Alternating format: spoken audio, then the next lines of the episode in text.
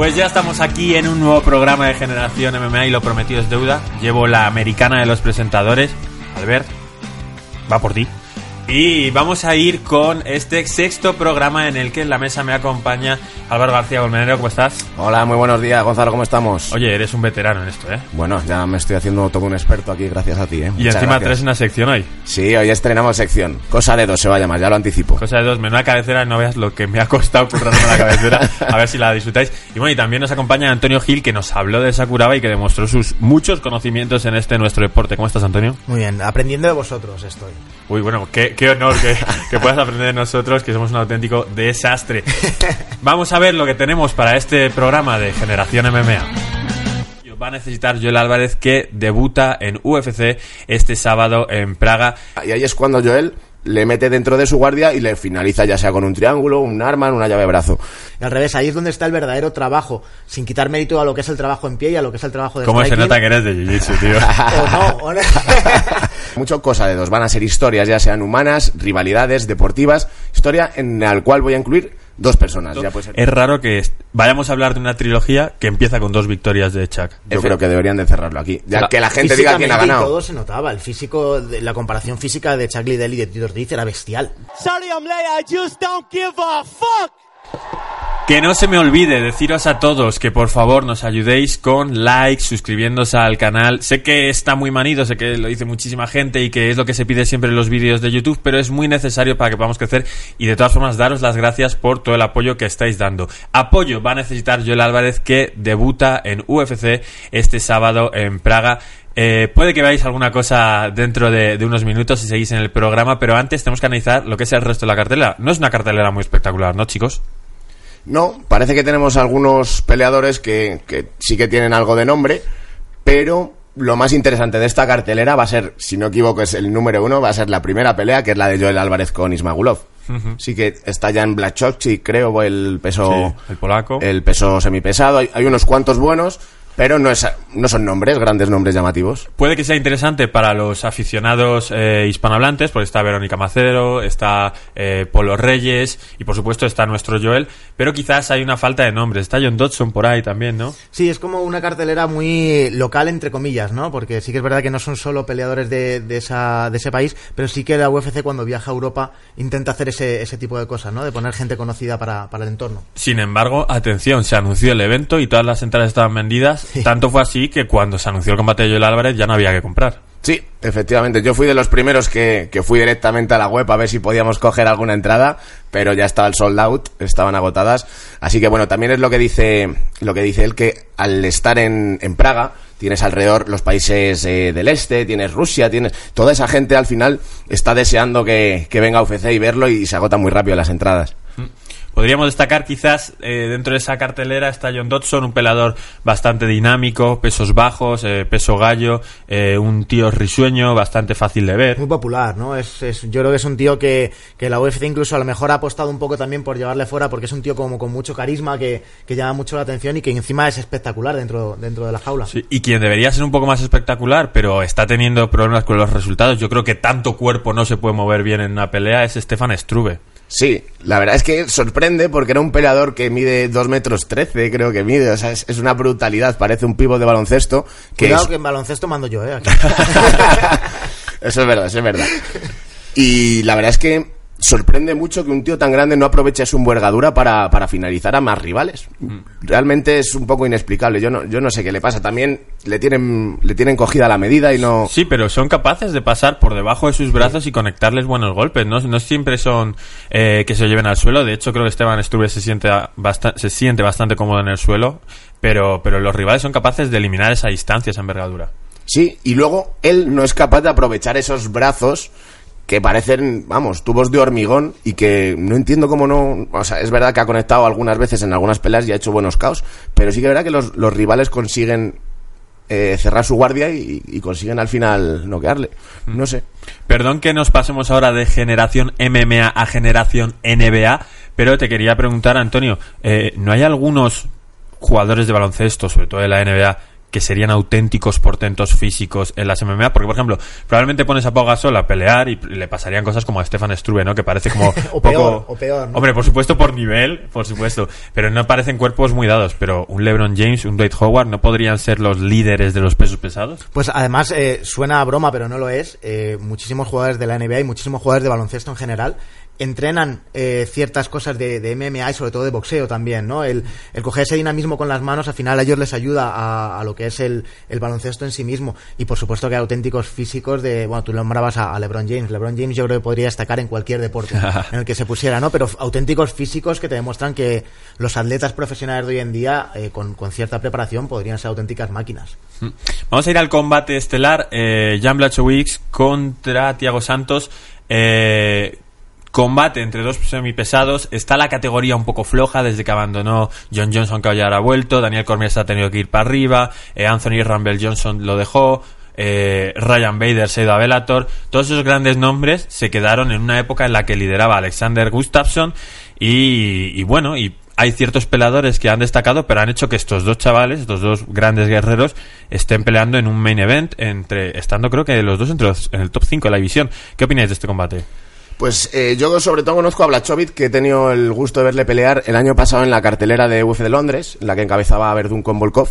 Y me parece que es un peleador bastante completo, tiene buen alcance, tiene buen striking. En el suelo no, no he tenido la oportunidad de verle muy bien cómo se desarrollaba, pero claramente tendrá una buena formación. Y bueno, lo, lo importante de, de Blachowicz es que viene de encadenar cuatro victorias. Wow. Una de ellas que fue la que, la que mencionaba de UFC Londres, que ganó a Jimmy Manowa, es una gran victoria. Mi, si me tengo que tirar a la piscina, que nos gusta mucho, aunque estos son las MMA y es casi imposible acertar, te diría que yo votaría por Blachowicz. Pero bueno, al final son pesos semipesados y, y lo va a tener complicado. ¿eh? Jan Blachowicz, que peleó contra Jimmy Manua, fue un peleón, pero también Thiago Santos ha peleado contra Jimmy Manua. Sí, yo creo que sobre todo es un buen, un buen escaparate para ambos. Los dos, los dos vienen de haber derrotado al mismo peleador. eh, los dos eh, se quieren dar a conocer en lo que tú comentabas, ¿no? Una división que, que realmente está un poco huérfana. Ahora mismo, pues sí, con, con la vuelta de John Jones todo va a ser distinto, pero que yo creo que es un buen escaparate y que es un buen momento para que peleadores que a lo mejor antes no tenía esa repercusión puedan tenerla ahora. Y por supuesto, aunque este sea el combate principal, el que creo que va a ser el primero es el que más nos interesa, así que ya sabéis, tenéis que conectar al UFC Fight Pass eh, nada más empezar, o sea, o media hora antes, porque si no os lo vais a perder. Es el combate de Joel Álvarez contra Ismagulov. Ya le digamos un programa entero, una sección muy larga, pero aún así, unas breves líneas. Pues recordamos, Joel Álvarez, peleón de, peleador de Gijón, 25 añitos, 15-1, profesional, eh, Damir Ismagulov, luchador, eh, no recuerdo bien si era kazajo o ruso, porque al final... creo que kazajo, ¿no? Sí, yo creo que, es- que era kazajo, pero bueno, al final todos tienen líneas y, y ascendencias rusas.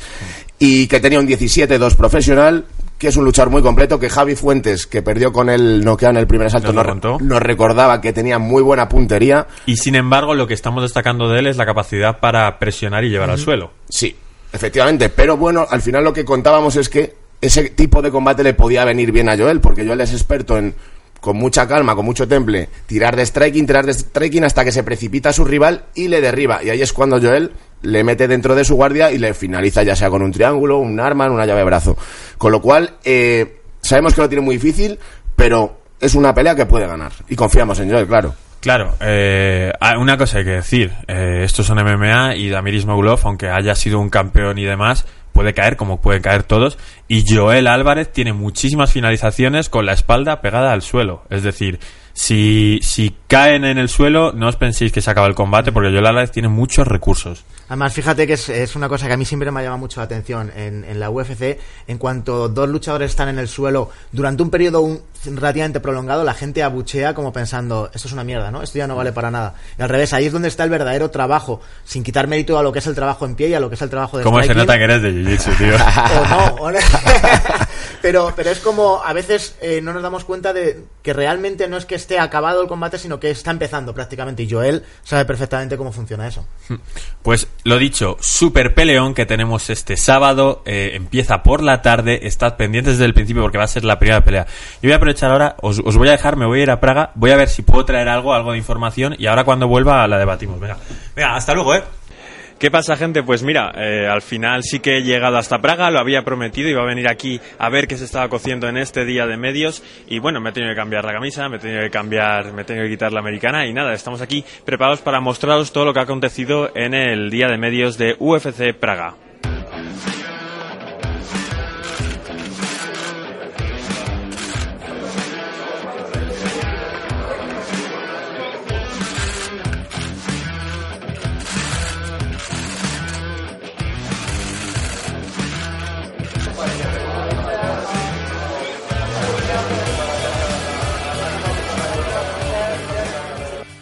Chicos, Joel Álvarez está haciendo el corte de peso, así que vamos a hacer una cosa. He estado viendo a todos los peleadores y les he querido preguntar, ¿qué opináis de que en 2019 siga habiendo cortes de peso?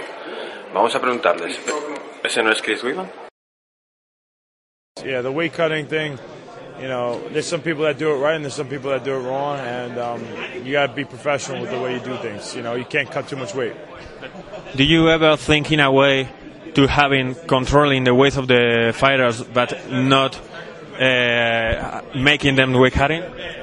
You don't. You, no one's making you weight cut. The thing is this: if athletes weight cut. Every single one does because if you don't, you're going to be going against bigger guys. It's hard to monitor that. It's absolutely ridiculous that you know, fighting is one of the toughest things in the world you can do. Um, so you're you're going to go in uh, and put your body and your health on the line.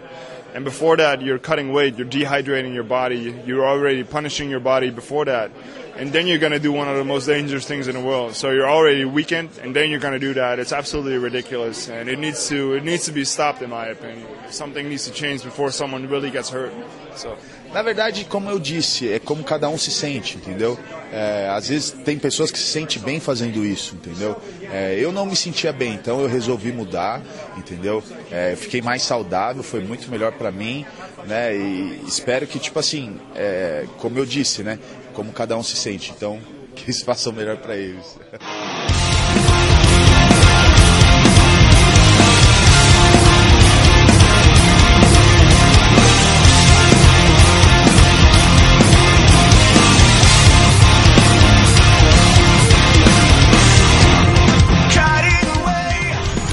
Bueno chicos, pues ya he vuelto de mi viaje expresa a Praga. Eh, ya habéis visto lo que he traído. Eh, ¿Qué os ha parecido eso que he traído? Puto túnel del tiempo, ¿eh? Cómo funciona, qué bien. ¿Cómo, cómo funciona? Es que hoy, hoy jueves, pues eh, eran los primeros días de, de prensa de Praga y eso, he ido un momento a grabar unas cosillas.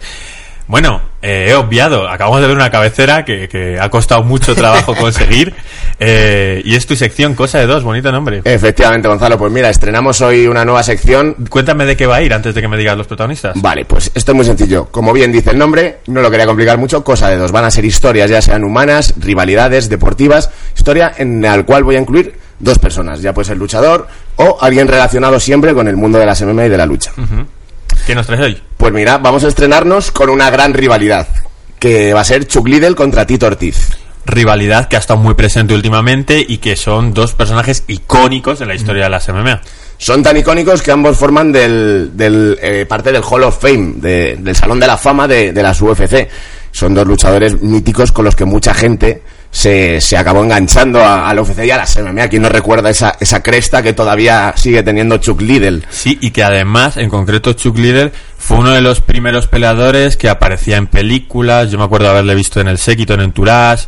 Eh, era un tío muy, muy carismático y muy dado a aparecer en los grandes eventos de las celebrities de, de Los Ángeles. Sí, utilizó mucho eh, su imagen, característica tan, tan icónica, tan carismática, para aprovechar y darle una proyección tanto a su figura como, como a la figura de las MMA y de la UFC en concreto, pues él representaba a la, a la compañía de Dana White. Vamos, que preside Dana White. ¿Qué, ¿Cómo empieza esa rivalidad? Pues ¿Qué mira, es lo que pasa? actualmente lo primero que quería era contaros eh, cómo son, quiénes son. Pues mira, Chuck Liddell tiene 49 años y Tito Ortiz tiene 44. Lo que vamos a ver ahora es que hablamos que empezaron hace muchos años en, en el mundo de la lucha. Ambos son de California, son luchadores californianos y Chuck Liddell ahora mismo su récord está en 21-9, mientras que Tito Ortiz tiene el récord de 20-12. Entonces, la primera pelea que ellos tuvieron fue ahí en el año 2004, en la cual en el UFC 47 Chuck Liddell ganaba a, a Tito Ortiz por KO en el segundo asalto. Una pelea muy trabajada, bastante estratégica, muy muy de striking, muy muy dura, una pelea bastante bastante bonita de ver, la cual ganaba Chuck Liddell en el segundo asalto por KO, como digo. Dos años después volvieron a tener otra pelea, una segunda pelea. Y volvió a ganar Chuck Liddell. Eh, Es raro, ¿no? Porque en este tipo de trilogías, cuando se busca tanto, es raro que vayamos a hablar de una trilogía que empieza con dos victorias de Chuck. Efectivamente. Es raro, pero vamos, de hecho, se hablaba mucho en ese momento que Tito Ortiz, que tenía cinco años menos, venía, pues, por así decirlo, como un prospecto. O sea, venía empujando muy fuerte y que bueno, que lo que se buscaba con esta, con esta segunda pelea era que hubiera una trilogía, pero igualada, con un 1-1. Pero Además, no. Chuck Liddell tuvo su famosa trilogía primero contra Randy Couture. Sí. Ya, o sea, era una época en la que eso estaba muy bien visto, también se buscan ahora, pero por ejemplo, salen ahora mismo en la pantalla que tengo detrás con y Díaz y es muy complicado hacer ahora, pero en esa época se, se llevaba mucho. Sí, se llevaba mucho y como tenían esa primera trilogía, sabían que esto funcionaba y, y que vendían. Eran dos luchadores que con una rivalidad tenían también buen trastal, se habían hablado lo suyo fuera de, de la jaula y lo que querían era eso, seguir creando nuevas batallas. Y esta segunda pelea fue en el año 2006, en la cual en el UFC 66, o sea, mira, ya estamos por el UFC 235, imagínate la de UFCs que han pasado. Wow. Pues ganó Chuck Liddell por KO técnico también en el tercer asalto.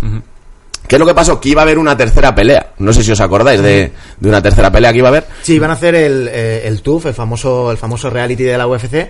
Los dos eran entrenadores y, y unos días antes de que acabase el, todo el programa, eh, eh, Tito Ortiz habló con Dana White y le dijo que tenía un problema de espalda. Y Chuck Liddell se pilló un cabreo monumental por aquello. Y encima hay una imagen muy famosa y yo creo que cualquiera que tenga acceso al Fight Pass lo puede ver, que Chuck Liddell le decía todo el rato a Dana White, lo sabía, es que sabía que iba a pasar, sabía que se iba a cagar. Y, y es, lo, es lo que sucedió al final. Pero es raro que fuese Chuck Liddell quien había ganado las dos primeras peleas el que, el que se quejase. Encima que no estaba cabreado, Quiero darle más a ese. Claro, es lo que, al final lo que quería era cerrar esta trilogía y decir, mira, que yo sí, porque además, cosa que no he dicho antes, pero quería recordar, en la segunda pelea que tuvieron, era la cuarta vez que defendía el título Chuck Liddell. Y lo, lo defendió con éxito contra Tito Ortiz. Entonces lo que quería era decir, mira, que te masacro, que es que, que ya no tengo rival, que soy yo. Y al final no, claro, se cayó la pelea y se, se enfadó un montón. Pero, Y él pasa los años, Eso es. combates circenses, aquí montamos un circo y aparece el señor de la olla.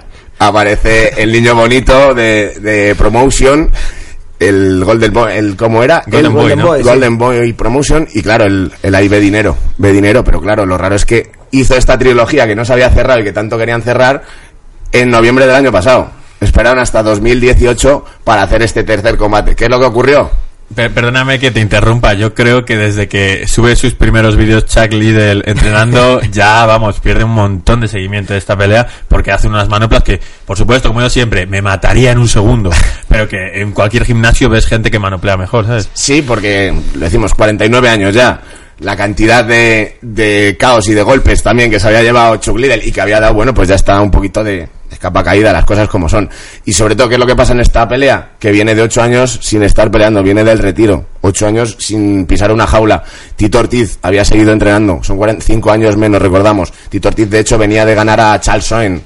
Charles Soen por, por sometimiento en Velator. Chuck Liddell ocho años sin, sin pisar una jaula, ¿qué es lo que pasa? Lo que podíamos prever todos, que pierde Chuck Liddell y gana Tito Ortiz y se cierra un poco de una manera un poco extraña esta trilogía. Claro, porque ¿cómo cierras una trilogía cuando uno iba ganando dos, ahora gana el otro, pero sigue perdiendo esa trilogía? ¿Qué quieren hacer? ¿Alargar esto como...? Yo no sé, o sea, si está de la olla por medio, él huele los billetes, ¿sabes? Si, que, que si esto funciona, se puede seguir alargando, pero bueno, fue un en el primer asalto, fue bastante clara la superioridad, yo creo que deberían de cerrarlo aquí. Ya La- que la gente diga quién ha y ganado. todo se notaba. El físico, de- la comparación física de Chuck Liddell y de Tito Ortiz era bestial. Sí. O sea, Eh, era bestial. ¿Habrá sido rentable esta pelea? Porque sí que es cierto que el evento en general, esas peleas, pues sí que era más o menos interesante, prospectos que no estaban en ninguna gran división, eh, había gente buena en esa cartelera, pero claro, esa pelea en concreto con lo que se habrán gastado en organizarla y en promoverla, con ese de la olla haciendo el ridículo en todas las conferencias sin ser capaz de nombrar dos peleadores de MMA, ¿habrá, ¿habrá valido la pena? Yo creo que sí, porque es que volvemos a la de siempre. Este tipo de gente sabe dónde está el billete. Sí que es verdad que te tienes, te tienes que tirar un poco a la piscina y, bueno, lo, organizarlo. Y de momento no ha salido nadie públicamente a decir si ese evento ha dado dinero o no ha dado dinero. Yo imagino que, que sí lo habrá hecho. Pero. Hombre, de momento ¿Sabes? no han vuelto a anunciar un segundo. ¿Sabes para quién es rentable esa pelea? Y no es broma. Para, para los peleadores, para los prospectos que estaban en ese en esa cartelera, que de aquí a unos años dirán, no, es que yo empecé peleando en la, Sí, en sí. la misma cartelera que Tito Ortiz y Chuck Liddell. Entonces tú dices, hostias. Y además ¿qué que, estaba muy bien hecho el evento. Quiero decir, ese Sí. mismo fin de semana podría estar peleando en el evento local de su país. Esos Sí. chavales, Sí, por muy buenos que eran. Eh, bueno, ¿cómo cerramos esta, esta sección? Pues, eh, Gonzalo, yo lo, lo que espero sinceramente, es que para que se quede más o menos todo como está, no, no hagamos otra, otro combate, porque, porque aquí lo, lo que pretendo traer son trilogías, no cuatrilogías. Entonces, Y bueno, desastres, ¿no? Y, desastres, y no, no, no. Entonces yo creo que lo podemos dejar así. Si quieres te avanzo pro- próximas rivalidades, lo dejamos mejor y... y De- que la- de- déjalo en una incógnita Vale. y veremos a ver si la gente. Bueno, que opinéis qué os ha parecido esta supersección, cosa de dos, y a quienes queréis ver, darle ideas a Álvaro. Y por favor, no me traigáis trilogías de cincuentones, que, que queremos ver combates duros entre gente actual. Vamos a ver lo que nos habéis comentado a lo largo de esta semana eh, por las redes sociales, ya sabéis, Generación MMA. Vamos a verlo.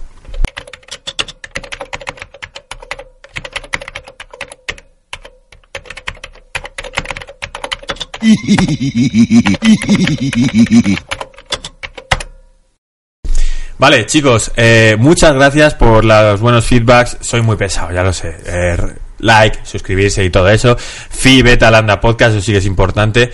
Eh, y chicos, planteamos en las historias unas preguntas y a ver si nos podéis ayudar, Antonio y Álvaro, a contestarlas. Hidalgo OKB nos pregunta, Jones contra Cormier este año de nuevo, ¿cómo veríais eso? Un tercer combate, una trilogía de nuevo que va ganando más o menos 2 a 0 Jones, aunque la segunda la han dado como no contest. Con, con asteriscos, ¿no? Va ganando sí, ahí con sí. asterisco. Uf, Sinceramente, yo casi que no la vería ya, ¿eh? Yo creo que, que estos enfrentamientos entre Cormier y, y John Jones tenían que haber parado ya. Y, y sobre todo a raíz de, de cómo fue el segundo combate y todo lo que trajo detrás. Yo creo que ya es muy está bien. triste ver a Daniel Cormier llorando con esa Sí, cara. Sí. pataleando literalmente, ¿no? Además. Yo por llevar la contraria y porque me vendría bien para mi sección, yo diría que sí.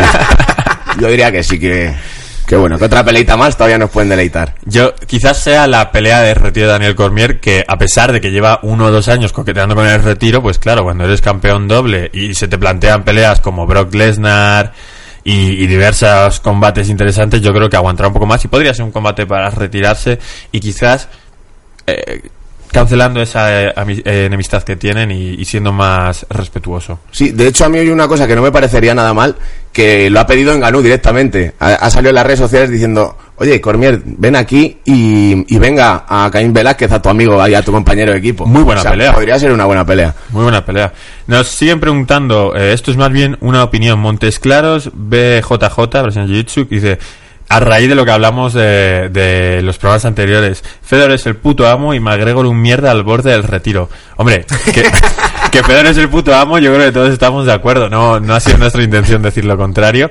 Eh, y que y McGregor esperemos que le quede algún combate más, ¿no? Es el peleador. McGregor está llama. molando mucho, que ahora está más activo que nunca en redes sociales. Pero además y se subiendo- apunta a todo, a todo. A todos los combates que pelea y encima sube historias como las que podríamos subir cualquiera, ¿no? Pero- Estoy aquí comiendo, entrenando. Además, el otro día me acuerdo que, que decía Anderson Silva, oye, Nick Díaz, tal, no sé qué. Y Ahí McGregor, estoy. sin que nadie le pregunte, dice, y yo contra Nate, venga, vamos, a tope. Y es como, ¿en serio? Se la quiere sí, dar sí, a sí. Cowboy, se la quiere dar a todo el Sí, mundo. sí. Sí, sí, sí. O sea que yo creo que este, este año McGregor, en cuanto termine la selección, que no queda, no queda mucho, yo creo que nos va a dar dos o tres peleitas, ¿eh? Que tiene ganas, por lo menos, tiene ganas. Sí, lo que pasa es que, claro, como se crezca mucho en una, ya la siguiente es Khabib, pero...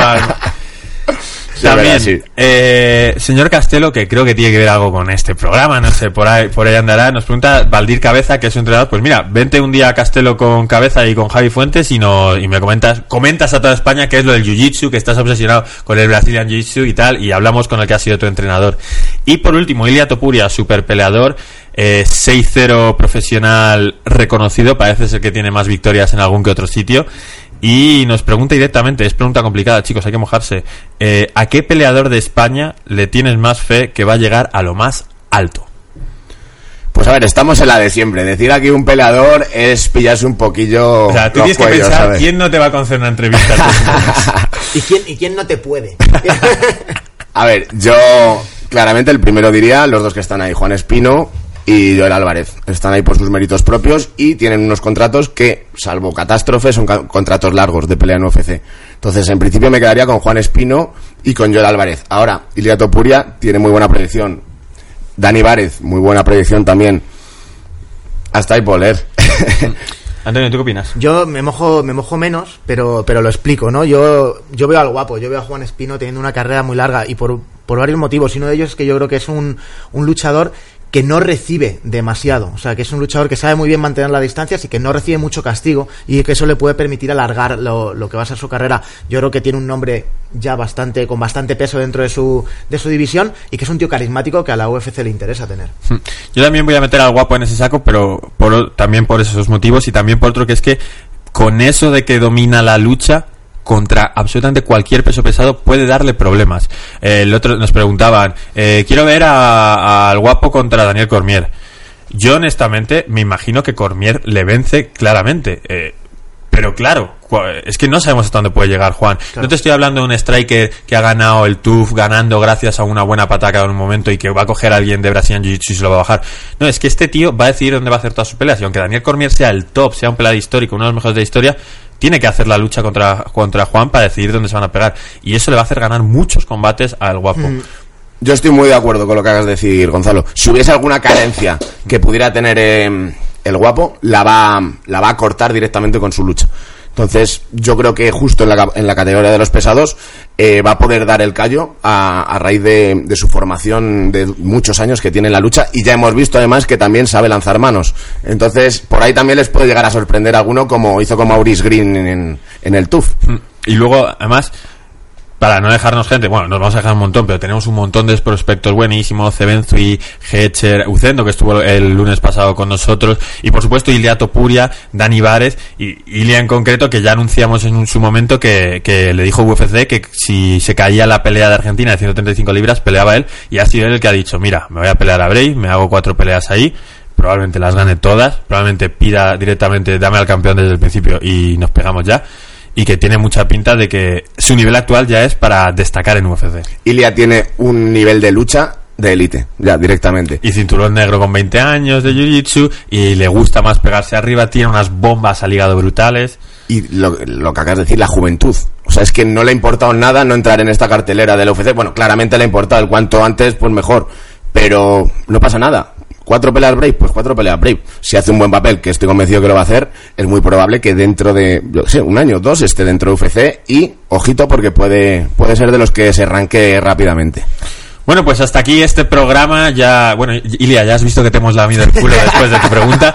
Eh, vamos eh, a despedirnos ya de este sexto programa de Generación MMA. Ya sabéis, Joel Álvarez se pega este sábado en Praga. Tenéis que sintonizar desde el principio y como siempre os digo por tercera vez en este programa, eh, Fibe Talanda Podcast Studio, suscribiros, darle a like, comentarnos, cualquier comentario es bienvenido y estar activos en redes sociales. Nos vemos el lunes que viene.